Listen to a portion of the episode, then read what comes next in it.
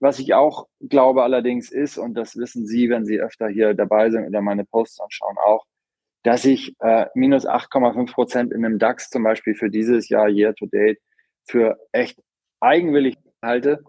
Äh, ne, wir haben eine gigantische Inflation, ähm, wir haben Krieg vor der Haustür, wir haben eine Energie- und Gaskrise, politisches Wirrwarr hoch 10 und ich habe noch einige andere Sachen nicht erwähnt, die echt ziemlich chaotisch in unserem Land laufen. Und das ist dann mit minus 8,5 Prozent eingepreist. Ich glaube, das ist extrem unverhältnismäßig wenig. Und ähm, fundamental bleibt man da dann vorsichtig und sucht die Chancen woanders. Ja, es ist ja nicht so, dass man nicht investieren sollte. Ich bin nicht der äh, Perma Bär, sondern ich bin extrem positiv, was Investieren im Moment angeht, wenn man den mittel- und langfristigen Blick hat, weil eben Anlageklassen runtergekommen sind in den Bewertungen und Bewertungsniveaus haben, die es wirklich attraktiv machen und im Grunde genommen vorprogrammiert mittel- und langfristig gute Erträge erzielen lassen. Das gilt für Aktien, das gilt für Anleihen.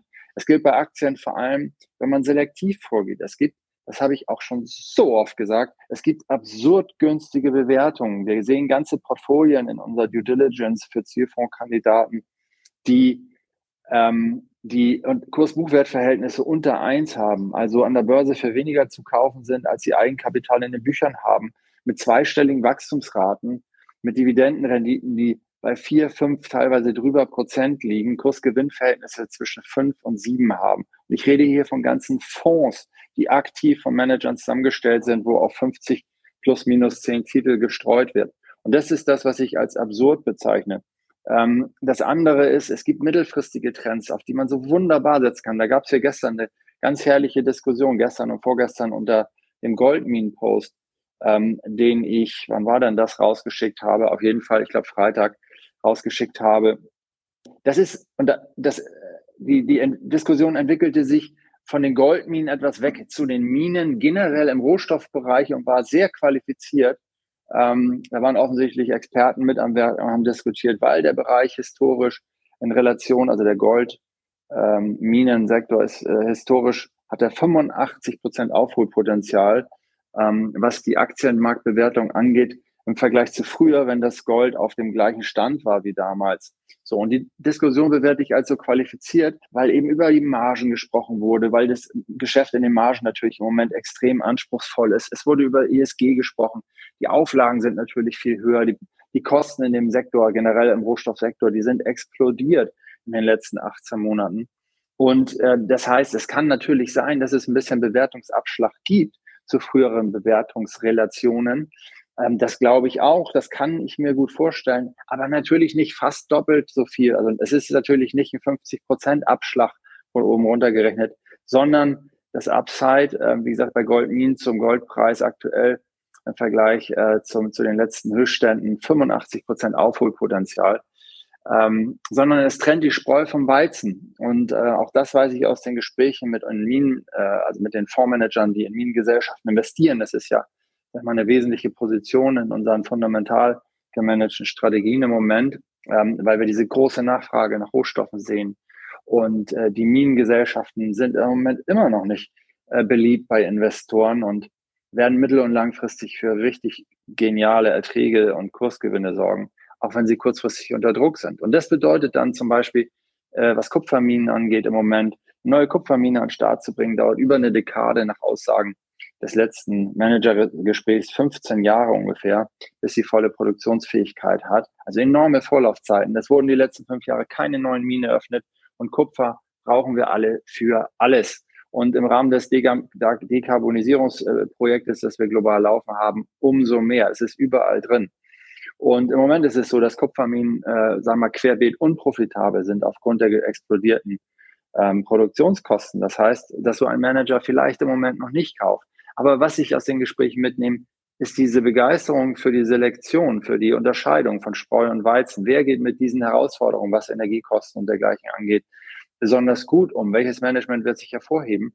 Und es wird dann, sag mal, in diesen Konsolidierungsprozessen durch die viel anspruchsvolleren Marktrahmenbedingungen wird es natürlich große Gewinner geben, nämlich die, die es gut machen, die es auch nachhaltig machen.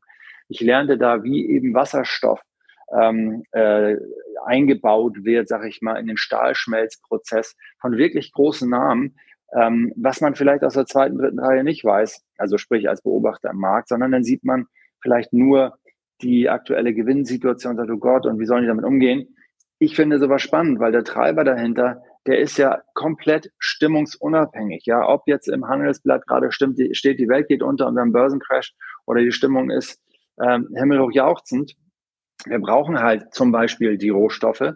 Und äh, das gilt für einige andere Bereiche auch, um die Kurve mal zu kriegen. Die Bewertungen in Sektoren, in teilweise ganzen Ländern sind auf so absurd niedrigen Niveaus angekommen im Aktienbereich und bieten viele Einkaufsgelegenheiten. Im Anleihenbereich, da habe ich letzte, vorletzte Woche öfter drüber geschrieben und auch gepostet, absurde Bewertung teilweise, obwohl ich dort, da ist es zum Beispiel so, dass ich so agiere wie die Minenmanager bei den Kupferminen, ähm, dass ich, dass wir noch nicht groß einsteigen, sondern noch schauen, weil ich das Marktrisiko für relativ hoch halte, aber mit wirklich, also zweistellige Renditen, sobald man im Bereich äh, Hochzinsanleihen oder Emerging Market Staatsanleihen geht, sind kein Problem im Moment im Ankauf. Und da sage ich doch, ich meine, wir sind aktive Manager in der Fondsvermögensverwaltung, also als Berater bei Titus machen wir ja beides. Wir beraten bei der Aus Auswahl von Fonds und etablieren die dann in Depots für Anleger und die können dann lange Zeit laufen, man muss gar nichts anfassen. Äh, ich bin aber auch, wie hoffentlich die meisten von Ihnen wissen, in Anlageausschüssen engagiert für Fonds und Strategien. Und da sind wir beauftragt, mit dem Mandat aktiv zu managen, also auch zwischenzeitlich Risiko rauszunehmen, wenn das Marktrisiko äh, größer ist und so weiter. Und da ist es, spielt natürlich eine Rolle, dass man auch die kurze und mittelfristige Zukunft berücksichtigt, weil die Menschen äh, mehr Wert auf ruhig schlafen legen und dass man sich kümmert und absichert. Ja. So, kurzum, ich glaube, kurzfristig kann es tatsächlich sein, dass viel eingepreist ist und dementsprechend die Stimmung weiterhin positiv bleiben könnte, die Jahresendrallye sich fortsetzt. Window Dressing wird das Übliche beitragen und äh, das kann sein. Fundamental sind einige der aktuellen Bewertungen und der Rallyes äh, nicht gerechtfertigt und da habe ich so meine Zweifel. Und was ich bisher tatsächlich vermisse, und ich habe äh, seit 1994 ja einige wirklich große Korrekturen und Crashes miterlebt, und was wir wirklich dieses Mal noch nicht hatten, ist ähm, das große Triggerereignis. Ja. Und da mahne ich immer wieder, da habe ich ja auch in einigen Interviews schon Stellung zu bezogen. Wir haben im Moment kein Triggerereignis, das eskaliert. Alles wird bisher super geschmeidig aufgefangen und gehandhabt. Und ähm, in einem Umfeld wie dem aktuellen mit wenig Liquidität ähm, ist es meiner Meinung nach im Moment eher so, dass die Kurse dadurch stabilisiert werden.